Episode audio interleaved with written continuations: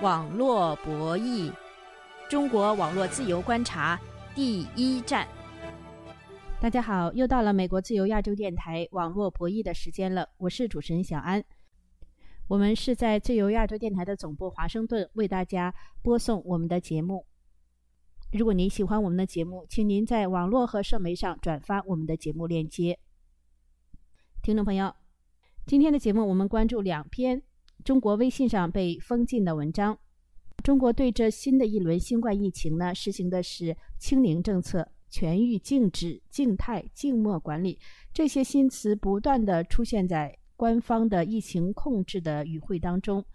那么，大数据公司怎样衡量静止状态？四月份，中国有多少人处于静止状态呢？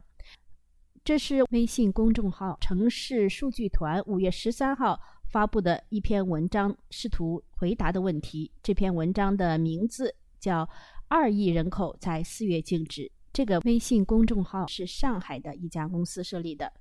那么，海外监测中国网络和社媒言论审查的自由微信发现，两亿人口在四月静止。这篇文章五月十四号在微信上被四零四无法查看。微信给出的理由是接到相关投诉。此内容违反互联网用户公众账号信息服务管理规定。两亿人口在四月静止。这篇文章到底披露了哪些中国官方没有公布，但是从大数据来看却呈静默状态的地方？今天的网络不易节目，请听我们对曾在中国媒体工作过、现旅居美国的新闻评论人士鲁南先生的专访。除了讨论两亿人口在四月静止这篇被禁微信文章以外，我们还讨论了另外一篇被禁微信文章，题为《我没有妈妈了，可是我却不敢回家见她最后一面》。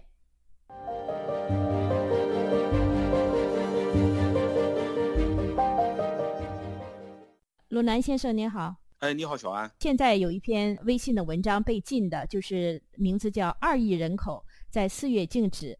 那这篇文章利用一些大的数据，呃，发现呢，全国有三十个区县的静止状态超过一百天。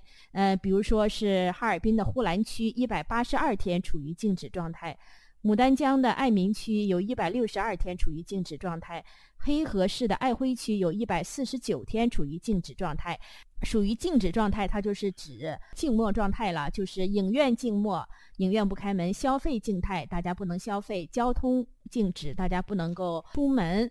所以呢，就是在大家都在关注上海的时候呢，上海两千五百万人口，但是实际上这篇文章的作者呢，呃，通过分析大数据呢，包括研究中国的各个地这个通知，发现可以说是高达两亿人口在四月静止。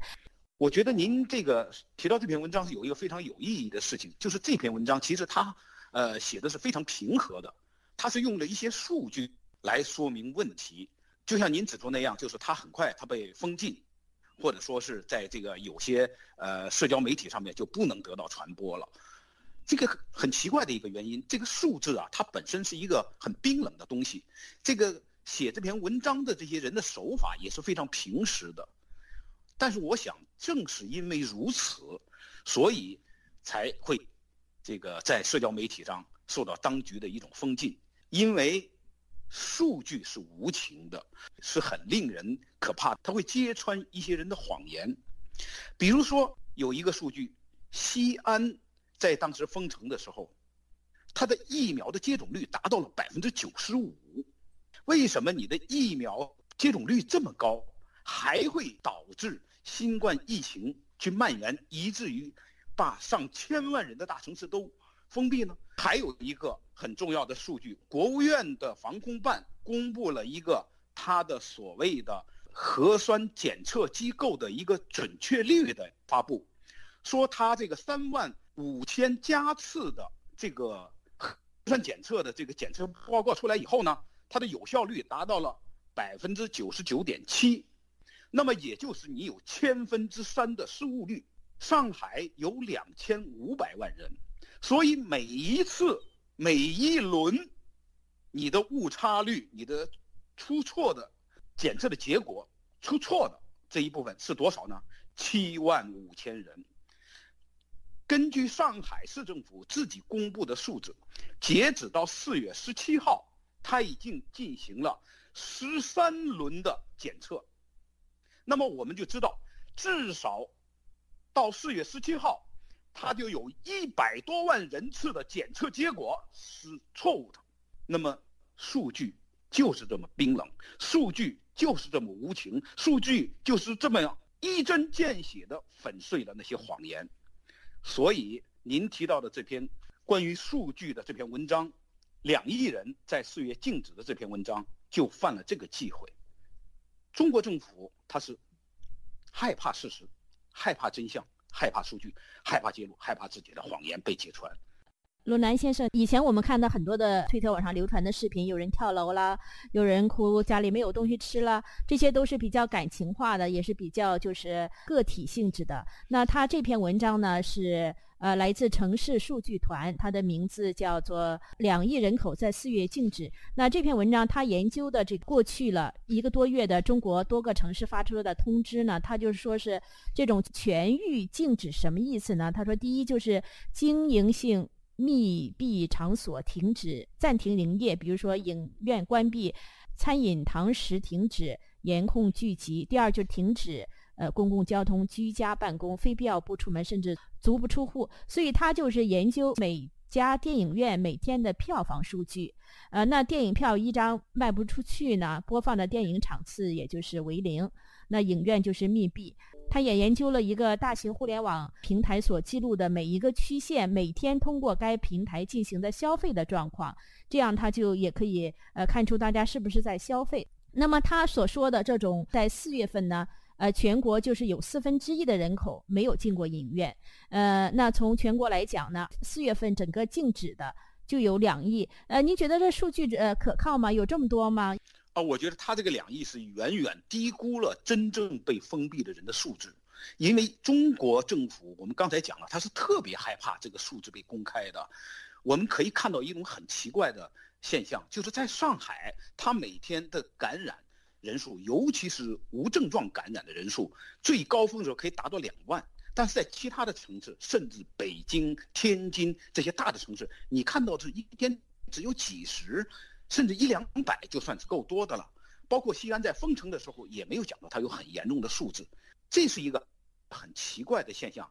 难道奥密克戎这个病毒仅仅在上海它才会增加它的感染力，才会突然发力加速去感染其他人吗？这些城市都没有几数级的去增长吗？这是一个很奇怪的事儿。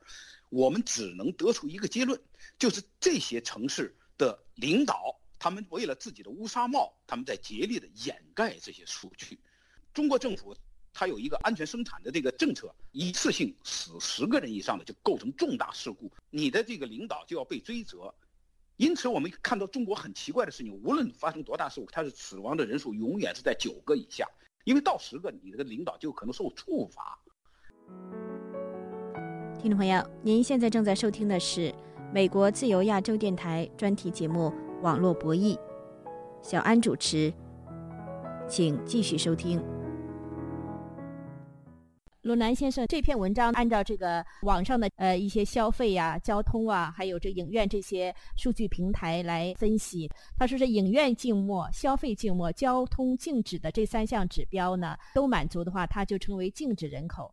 他说，这种静止人口呢，在一月，就是在今年一月的时候呢，静止人口就是已经逼近了五千万。他说，在二零二二年之前呢，以前的任何疫情呢，全国静止人口都没有超过两千万。然后在今年的一月份呢，静止人口就逼近了五千万，到四月上旬更加超过了一亿，甚至达到了两亿。他还统计了这个地点了，就是说区县静止状态超过一百天的。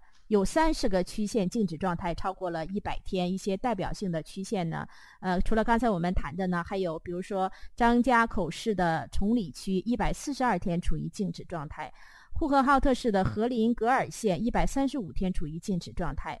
安阳市的安阳县一百一十七天处于静止状态，黑河市的爱辉区一百四十九天处于静止状态。那这些数字数据啊，有这样的文章，民间的人士把它发表出来，有意义吗？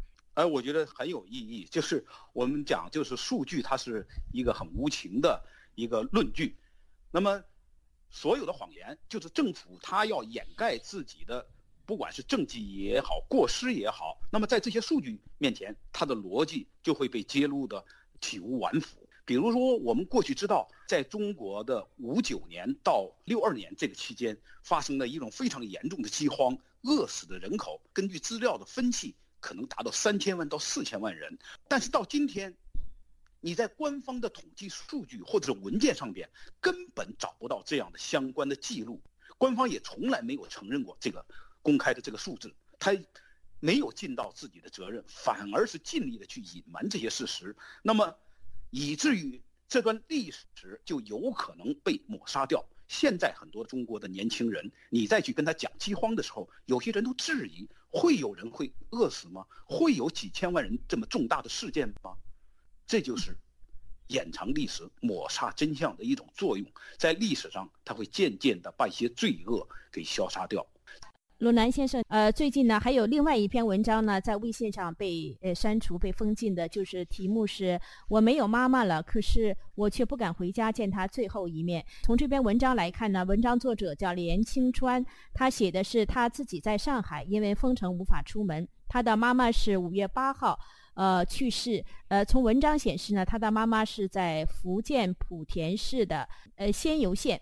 呃，因为各种封锁，他就没有见到他的妈妈。这篇文章是比较感情的、感情化的，体现了这个就是这个封城呢给他造带来的这个影响。这个网上流传也挺多的，看的人也挺多的，是吧？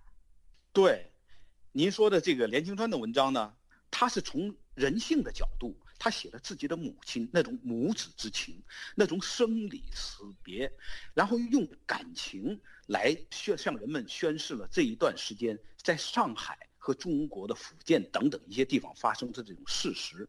那么这种严厉的风控，这种所谓的暴力清零，把人们禁锢在一个这个很小的范围里边，你的人身自由没有了，你的这个物质得不到保证，生活都有困难。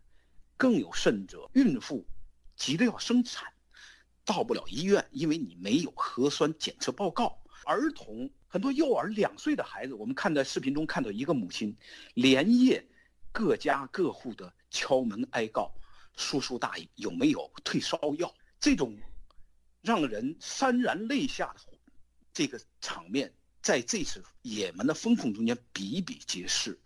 人们就用这种最柔软的。人类的同情之心，去回顾这一场灾难到底是怎么产生的？它对我们这一代人，对整个中国人产生一种什么样的影响？它击溃了多少人的生活，断了多少人的念想？我们看到很多人，在这次里边，他用人性去揭露这个。在西安封城的时候，我的朋友江雪写了《长安十日》的日记，在武汉。那么严酷的环境下边，作家芳芳也记录每天的这种日记。过去他们可能都被人去，呃，有些粉红们去攻击，但是在这一次，我们看到大多数的人，在你被饿、被封、被困在一个无助的环境里边，所有的人的那种就是最柔软的部分都被击穿，所有的人在法理、在数据、在人性面前，都是会认识到。这完全是一场闹剧，这场所谓的防疫不过是一场政治秀，是对人性的摧残，是对法律的玷污，是完全没有必要的。我想这次防疫事件过后，更多的人会用更多的方面去进行反思。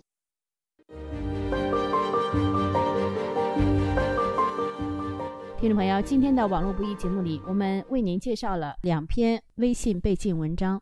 两亿人口在四月禁止，该文章在网易网站上转发的链接也无法打开。两亿人口在四月禁止这篇文章提到，中国处在静态管理中的城市数量呈现下降趋势。这篇文章的结尾还乐观地说，在四月禁止的两亿人口，即便已经错过了春天。也终将在五月迎来属于他们的一个全新的初夏。感谢现在美国的新闻评论人士鲁南先生为大家所做的深刻分析。感谢各位的收听。好的，我们下次节目再会。